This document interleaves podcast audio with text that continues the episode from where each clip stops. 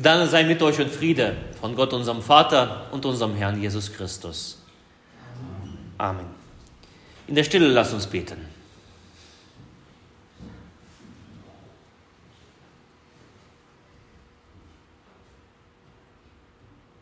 Herr, dein Wort ist meines Fußes Leuchte und ein Licht auf meinem Wege. Amen. Ich habe meine Predigt heute genannt, welchen Kuss gibst du Jesus? Und der Text, den, der heute dem Predigtext ja zugrunde liegt, lesen wir bei Lukas im 22. Kapitel. Als Jesus noch redete, siehe, da kam eine Schar und einer von den Zwölfen, der mit dem Namen Judas ging vor ihnen her und nahte sich Jesus, um ihn zu küssen. Jesus aber sprach zu ihm, Judas, verrätst du den Menschensohn mit einem Kuss? Als aber die um ihn waren, sahen, was geschehen würde, sprachen sie, Herr, sollen wir mit dem Schwert dreinschlagen? Und einer von ihnen schlug nach dem Knecht des Hohepriesters und hieb ihm sein rechtes Ohr ab. Da sprach Jesus, lasst ab, nicht weiter. Und er rührte sein Ohr an und heilte ihn. Jesus aber sprach zu den Hohepriestern und Hauptleuten des Tempels und den Ältesten, die zu ihm hergekommen waren. Ihr seid wie gegen einen Räuber mit Schwertern und Stangen ausgezogen. Ich bin täglich bei euch im Tempel gewesen und ihr habt nicht Hand an mich gelegt. Aber dies ist eure Stunde und die Macht der Finsternis. Der Herr segne an uns dieses Wort. Amen. Es ist der schändlichste und der bösartigste Kuss, den es jemals gegeben hat.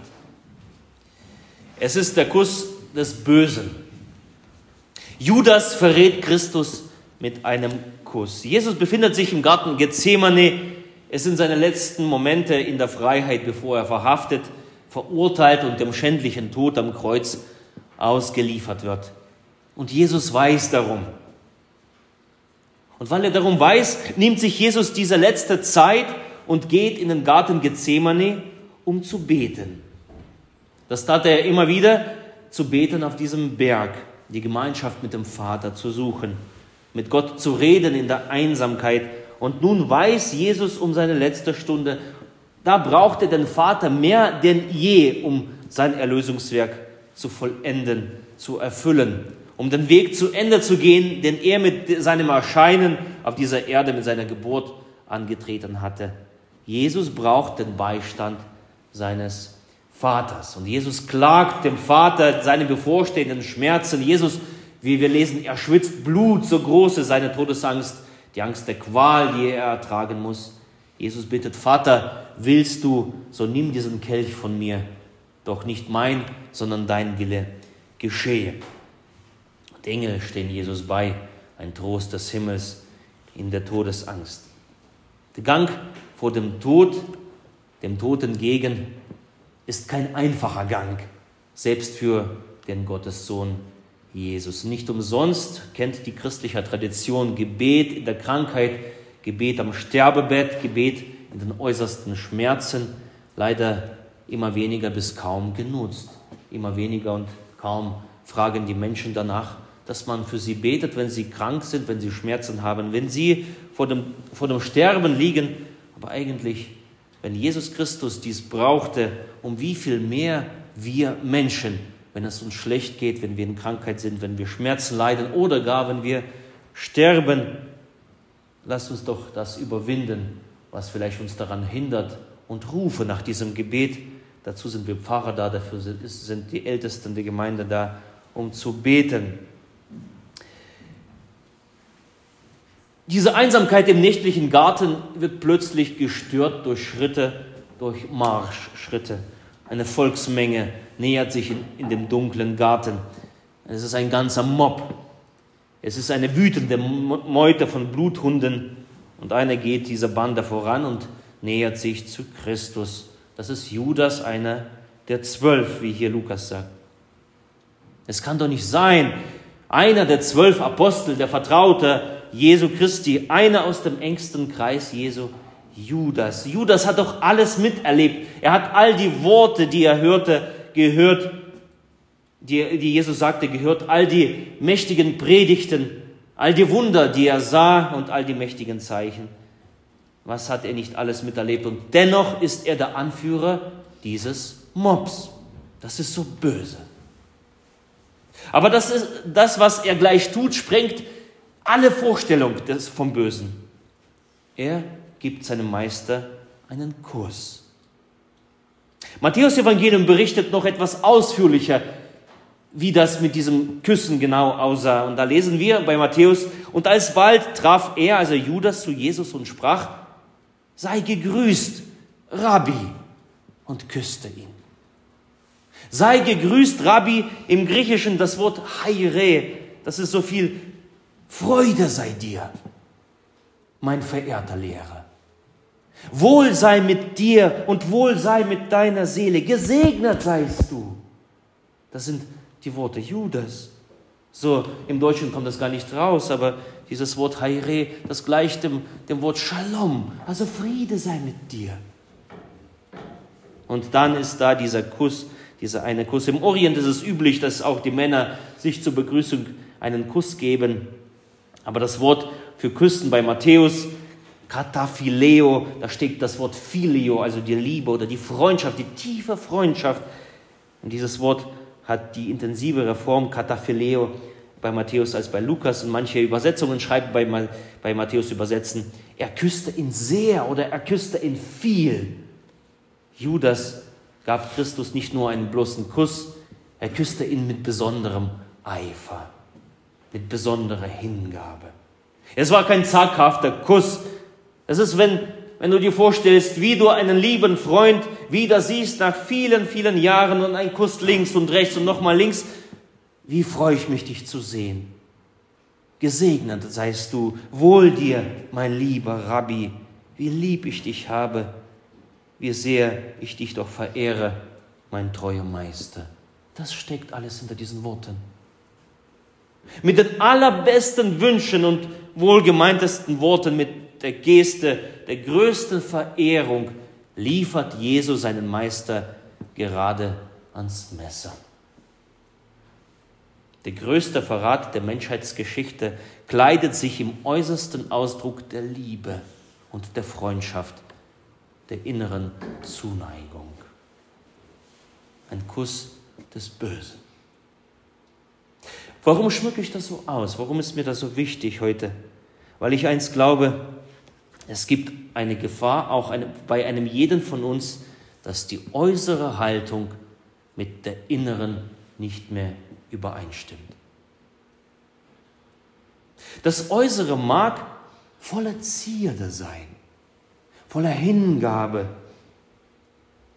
Aber im Herzen hegen wir ganz andere Absichten. Judas war offiziell ein Jünger Jesu. Er wurde öffentlich berufen. Auch zu ihm galt das Wort, geht hin in alle Städte und heilt und verkündigt. Das wussten alle. An Jesu Seite war er und er grüßt Jesus mit diesem, in diesem Garten mit den Worten des Lobpreises. Er gibt ihm einen Kuss. Aber innerlich ist er von Jesus ganz weit entfernt. Und auch während seiner Zeit entfernte er sich immer wieder von Jesus immer mehr und immer mehr. Zum Beispiel schon, als er gern in die Kasse der Jünger griff. Gar nicht so schlimm, könnte man denken. Was, was ist schon dabei? sich zu bedienen. Aber all diese kleinen Schritte entfernen ihn von Jesus. Und am Ende hören wir sogar, dass der Satan in sein Herz fuhr, der Böse höchstpersönlich sein Herz vollends einnahm. Statt zum Tempel des Heiligen Geistes zu werden, wurde Judas zum Tempel Satans. Die Herrlichkeit Gottes zog aus seinem Herzen aus. Und interessant der Zeitpunkt, wann Judas beschließt, Jesus zu verraten. Nämlich unmittelbar nach der Salbung Jesu in Bethanien. Da, dort sucht Jesus die Hohepriester auf und bittet um Lohn für seinen Verrat. Im Matthäus-Evangelium lesen wir davon, Judas sagt, was wollt ihr mir geben? Ich will ihn verraten. Und sie boten ihm 30 Silberlinge. Von da an suchte Judas eine Gelegenheit, Jesus zu verraten. So lesen wir. Das geschah nach der Salbung in Bethanien. Aber was geschah da in Bethanien? Ich glaube, diese Frage ist sehr wichtig. Denn dort wird das Gegenteil von Judas geschildert. Von Judas seinem Kuss. Eine Episode aus dem Leben Jesu von einer Frau, die der, bei der die äußere Haltung mit der Herzenseinstellung übereinstimmte. Judas, Judas, äh, Lukas berichtet zwar etwas anderes als die anderen Evangelisten, Matthäus, Markus und Johannes, aber auch er berichtet von einer Sünderin. Und diese Sünderin kommt in ein Haus und stört das Essensgelage. Da, da liegt Jesus mit ihm, äh, seine Jünger und, und Pharisäer. Da ist Jesus eben anwesend bei diesem Essensgelage. Und da tritt diese Sünderin hinein durch die Tür und sie tut etwas, zu damaligen Zeiten, auch für die heutigen äh, äh, Verhältnisse, ungeheuerliches. Sie gießt das super teure Nadenöl auf Jesu Füße, ebenso seine Tränen, sie tropfen auf Jesu Füße und sie trocknet die Füße mit ihren Haaren. Und eins macht sie noch, sie küsst Jesu Füße. Im Lukas-Evangelium gibt, gibt es zwei Stellen, wo Jesus geküsst wird. Einmal bei der Frau bei der Sünderin und einmal bei Judas. Und diese Frau, sie hat ein schönes Werk getan, sagt Jesus über sie. An dieses Werk wird man sich erinnern auf der ganzen Welt zu allen Zeiten, sagt Jesus. Ein schönes Werk. Und welch ein Kontrast zu dem Werk Judas. Und auch dieser eine Kuss. Hier der Kuss der Hingabe, dort ein Kuss des Bösen. Bei der Sünderin ist die äußere Haltung im Gleichklang mit ihrem Herzen. Judas hingegen, er protestiert gegen diese Frau und fragt, warum, diese, warum macht sie das? Könnte man doch dieses teure Öl, das ist ein Jahresgehalt eines einfachen Tagelöhners, könnte man das lieber nicht verkaufen und als Erlös den erlösten Armen geben? Etwas an dieser Frau, an diesem Werk der Frau hat Judas getriggert, glaube ich. Er sieht das, was die Frau tut und er sieht, wie es in dem Herzen der Frau aussieht. Und er sieht auch in sein Herz. Hat es diese innigste Verehrung und Liebe zum Herrn der Frau Judas überführt? Die Sünderin, sie verfolgt mit ihrer Tat kein egoistisches Ziel. Sie handelt nicht eigensüchtig, nicht selbstbezogen. Sie drückt ihre Dankbarkeit und Liebe für die unendliche Liebe Gottes aus, für die Vergebung, die ihr widerfahren ist. Sie fühlt sich von Jesus angezogen, angenommen, vergeben. Und diese Liebe hat sie in ihrem schönen Werk, in diesem einen Kuss zurückgegeben. Dasselbe Wort, kataphileo. Sie küsste ihn viel. Ohne eine selbstverliebte Absicht hat sie ein Werk für die Ewigkeit geschaffen. Judas hingegen kleidet seinen Betrug, seinen diebischen Egoismus, seine Ich-Befangenheit in Form dieses schönen Werkes der Frau. Er schafft aber mit seinem Kuss das absolute Gegenteil, die widerwärtigste Tat, das abscheulichste Werk der Menschheitsgeschichte. Er verrät den Sohn Gottes und überlässt ihn den Händen der blutgierigen Meute. Entsprechend ist auch das Ende Judas. Während man an die Sünderin heute noch erinnert, voller Ergriffenheit und voller Verehrung gedenkt, stößt die Geschichte vom Ende Judas uns eher ab. Nun, welchen Kuss gibst du Jesus? So habe ich meine Predigt genannt.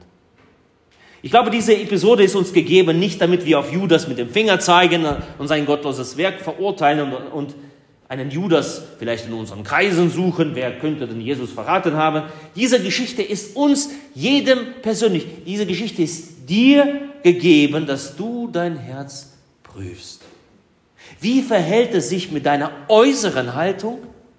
Und wie, wie verhält er sich mit deiner Liebe und mit, mit deinem Gehorsam gegenüber Jesus? Laufen diese Dinge synchron? Oder ist da etwas aus dem Takt geraten? Ich gebe mich fromm, ich gebe Jesus einen Kuss, doch mein Herz ist weit von Jesus entfernt und entfernt sich und entfernt sich und weiter und weiter und weiter. Es ist ein Kuss des Bösen.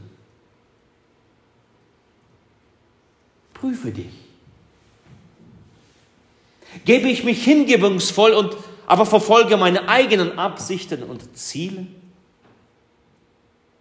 Kennt mich jeder als einen Christ, aber lasse ich Hass, lasse ich Neid und Streit mein Herz bestimmen? Wie verhält es sich bei dir? Diese Geschichte fordert dich heraus.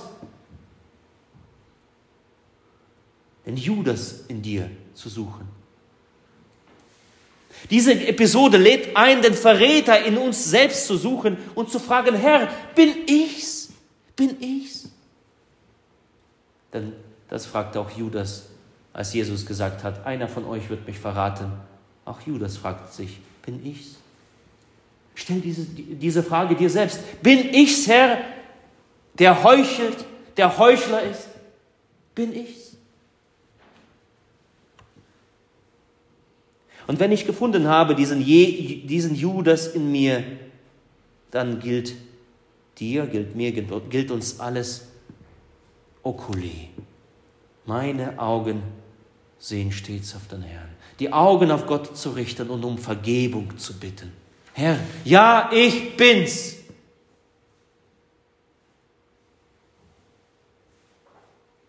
Meine Haltung ist nicht synchron mit meinem Herzen.